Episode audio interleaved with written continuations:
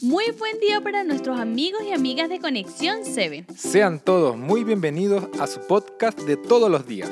Hoy compartiremos sobre el capítulo 19 del libro de Jeremías. Sí, el día de hoy descubriremos por qué Dios determina al pueblo de Israel su destrucción. ¿Esto quiere decir que Dios no perdonó su pecado?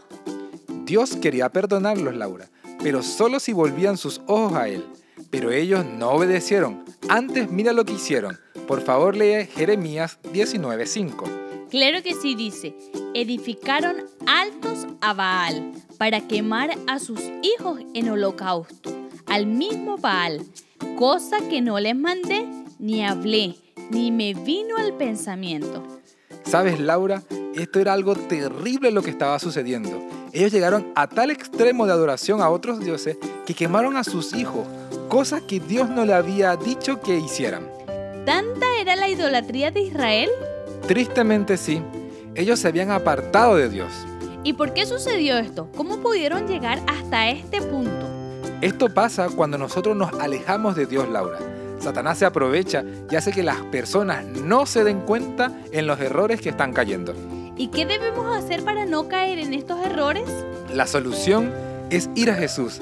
Debemos acudir a nuestro Dios, quien anhela ayudarnos y salvarnos.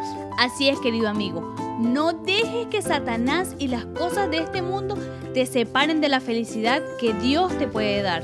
Es por eso que Dios te dice, ven, deja esas costumbres a un lado que te alejan de mí, acércate, que yo soy tu Salvador. Así es, querido amigo, acerquémonos todos los días a nuestro Salvador. De esta forma queremos invitarte a orar junto a nosotros. Oremos. Gracias Padre amado por la bendición de este día. Hoy queremos pedirte sabiduría y fuerzas para alejarnos de las cosas que nos separan de ti. Danos tu bendición, acompáñanos y danos un hermoso día contigo. En Cristo Jesús. Amén. Amén. Queridos amigos, todos los días debemos acercarnos a Dios.